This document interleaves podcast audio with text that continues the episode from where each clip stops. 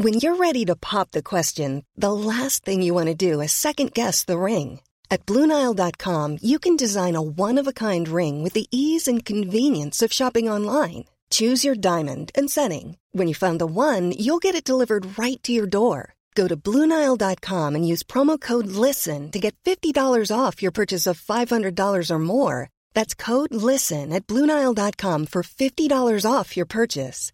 Bluenile.com code LISTEN.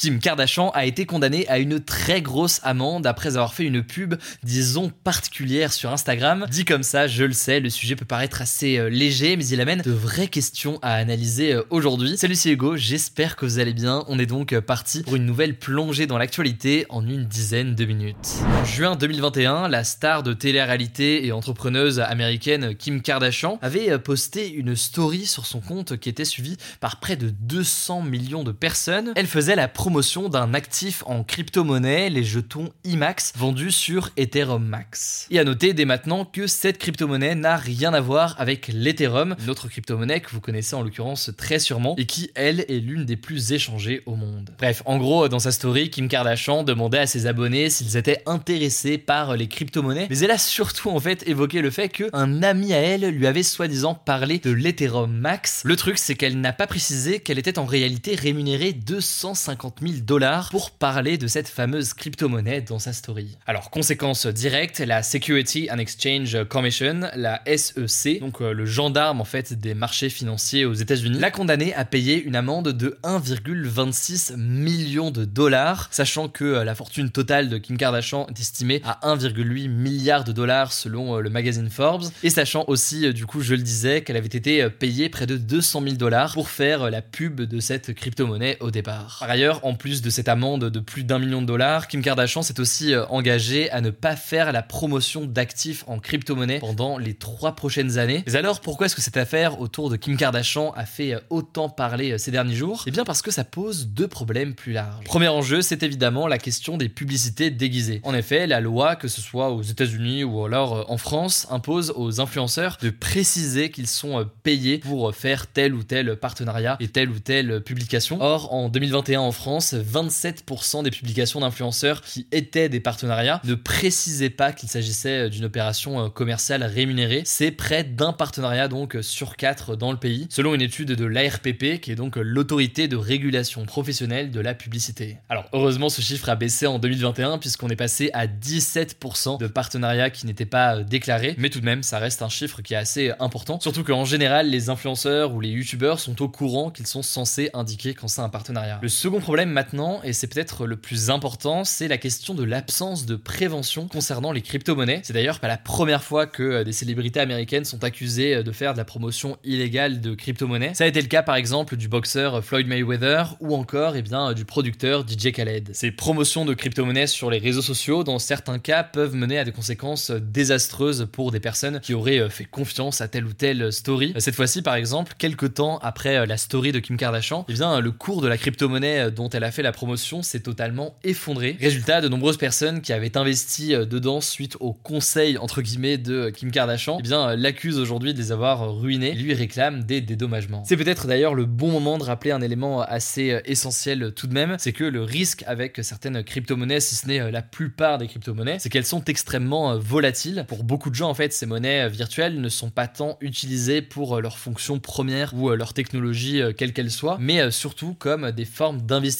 et de spéculation euh, financière. Alors forcément, ça peut être très lucratif dans certains cas, mais ça peut s'avérer à l'inverse être assez euh, désastreux, notamment pour des personnes qui seraient mal euh, renseignées. Et puis au-delà de la volatilité des crypto-monnaies ou alors de leur promotion parfois illégale par différents influenceurs, ça pose une autre question, c'est parfois eh l'absence de réglementation claire et établie concernant la mise en circulation de ces crypto-monnaies. En effet, de nombreux projets de crypto-monnaies ont vu le jour ces dernières années, certaines qui peuvent être intéressantes intéressantes au niveau des technologies qu'elle déploie, mais d'autres étant dans certains cas des véritables escroqueries. Et visiblement, ça semble être le cas de l'IMAX dont Kim Kardashian a fait la promotion, qui n'a, malgré un nom très proche, rien à voir en soi avec l'Ethereum, dont le potentiel est beaucoup plus reconnu aujourd'hui. Bon, et dernière affaire, dernier exemple avant de passer aux actualités. En bref, ces derniers mois, un investisseur américain, Keith Johnson, réclame des milliards de dollars au milliardaire américain Elon Musk, le tout pour avoir en fait perdu de l'argent dans une crypto-monnaie. En gros, il accuse Elon Musk d'avoir encouragé les gens à investir dans le Dogecoin, une crypto-monnaie pas très sérieuse, hein, faut le dire, dont il parlait très souvent sur son compte Twitter. Et donc, euh, il l'a accusé d'avoir en cela manipulé artificiellement le cours du Dogecoin. Bref, les accusations de manipulation du cours et du marché des crypto-monnaies est très fréquent ces derniers mois. Salut, c'est Paul, je suis journaliste au sein de l'équipe et aujourd'hui c'est moi qui prends le relais pour vous présenter les actualités en bref. Première action en France, le gouvernement a dévoilé aujourd'hui un plan de sobriété énergétique pour faire baisser la consommation d'énergie dans le pays. L'objectif affiché, c'est de faire baisser en deux ans la consommation totale d'énergie en France de 10% par rapport à celle de 2019 et à plus court terme d'éviter des pénuries d'électricité et de gaz cet hiver. Alors ce qu'il faut retenir de ce plan, c'est qu'il est surtout fondé sur des incitations et pas tant sur des contraintes, ce qui est critiqué d'ailleurs par plusieurs partis politiques d'opposition. Il concerne en particulier les entreprises, notamment les entreprises publiques qui sont invitées à donner l'exemple. Il leur est demandé par exemple de couper la nuit l'éclairage des bâtiments inoccupés, d'encourager le télétravail ou encore, autre exemple, de couper l'eau chaude dans les toilettes. Alors au cœur de ce plan, il y a également la question du chauffage qui concerne également les gens, pas que les entreprises. Le gouvernement incite à chauffer les maisons et les locaux à 19 degrés précisément, pas plus. En effet, selon l'association Negawatt, eh bien baisser les températures de 1 à 2 degrés, cela permet de diminuer la consommation de chauffage de près de 10%. Autre geste par exemple auquel veut sensibiliser le gouvernement pour réduire la consommation d'essence, eh bien rouler moins vite sur les autoroutes à 110 km/h au lieu de 130 km/h. Deuxième sujet en Asie, on en parle beaucoup ces derniers jours, la tension est encore montée entre la Corée du Nord d'un côté et les États-Unis et la Corée du Sud de l'autre. Alors pour ceux qui n'auraient pas suivi, lundi, la Corée du Nord a lancé un missile au-dessus du Japon qui a parcouru 5000 km avant de tomber dans la mer. Et en réaction à ça, mardi, les États-Unis et la Corée du Sud ont chacun lancé deux missiles dans la mer du Japon, la mer qui entoure le Japon, la Corée du Sud et la Corée du Nord. Et en fait, eh bien ce mercredi, la Corée du Nord a tiré deux nouveaux missiles en disant que c'était une riposte à destination des États-Unis. Alors selon plusieurs experts, avec ces tirs de missiles à répétition, la Corée du Nord veut montrer qu'elle est déterminée à se doter de l'arme nucléaire et ces experts estiment que ces tirs pourraient d'ailleurs être suivis prochainement d'un nouvel essai de bombe nucléaire. Le dernier en date remonte à 2017. Troisième info, les principaux pays producteurs de pétrole dans le monde, dont la Russie, se sont mis d'accord pour diminuer leur production dans les prochaines semaines. Concrètement, ils vont produire 2 millions de barils de pétrole par jour en moins, l'équivalent de 2% de la production mondiale. Et ce qu'il faut retenir, en fait, c'est que cette décision va mécaniquement faire augmenter le prix du pétrole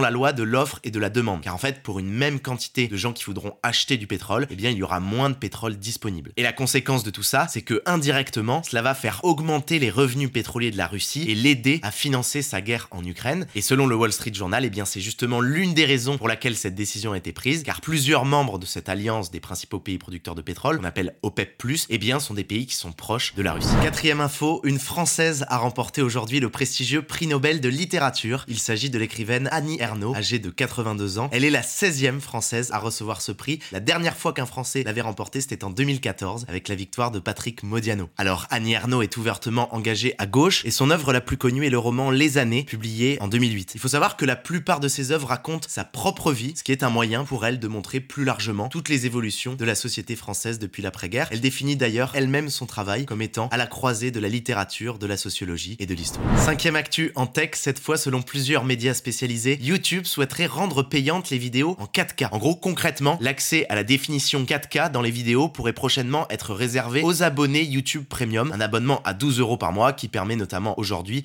de n'avoir pas de publicité dans les vidéos. Le but pour YouTube, vous l'imaginez bien, ce serait d'inciter davantage d'utilisateurs à s'abonner à son programme YouTube Premium qui compte pour l'instant 50 millions d'abonnés dans le monde environ. Alors pour l'instant rien n'est officiel, la fonction est juste en test sur quelques utilisateurs au Royaume-Uni et YouTube pourrait ensuite lancer un autre test à plus grande échelle.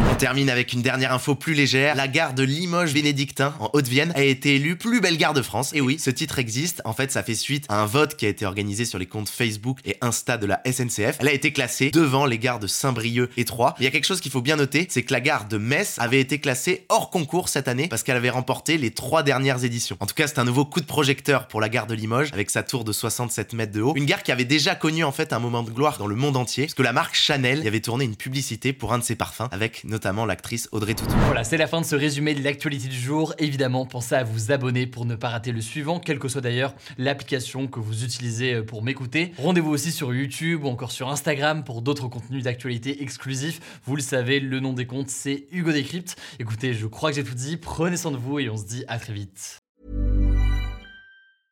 Need new glasses or want a fresh new style? Warby Parker has you covered.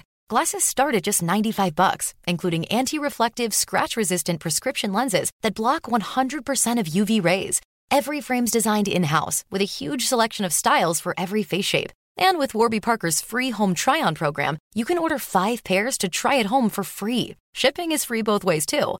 Go to warbyparker.com slash covered to try 5 pairs of frames at home for free. warbyparker.com slash covered.